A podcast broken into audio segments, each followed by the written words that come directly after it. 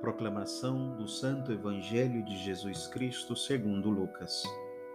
Naquele tempo, disse Jesus a seus discípulos: Quando virdes Jerusalém cercada de exércitos, ficai sabendo que a sua destruição está próxima.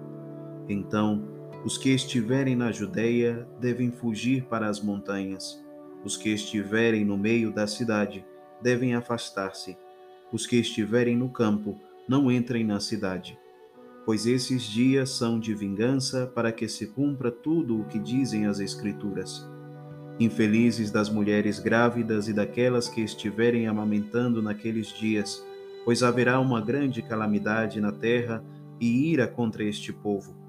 Serão mortos pela espada e levados presos para todas as nações, e Jerusalém será pisada pelos infiéis, até que o tempo dos pagãos se complete.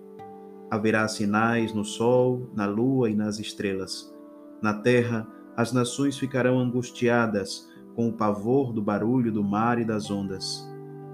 Os homens vão desmaiar de medo só em pensar no que vai acontecer ao mundo, porque as forças do céu serão abaladas. Então, eles verão o Filho do Homem vindo numa nuvem com grande poder e glória. Quando estas coisas começarem a acontecer, Levantai-vos e erguei a cabeça, porque a vossa libertação está próxima. Palavra da salvação. A liberdade nos é dada por Cristo em seu gesto salvífico que revela o amor de Deus pela humanidade. E veremos que este amor vai até o mais extremo. Não podemos baixar a cabeça e entregar-nos ao pecado, porque éramos escravos e Cristo nos fez livres.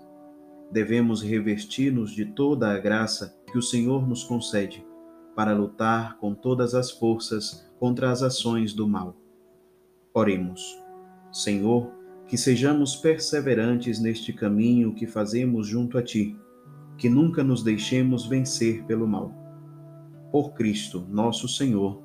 Amém. Abençoe-vos Deus Todo-Poderoso, Pai, Filho e Espírito Santo. Amém.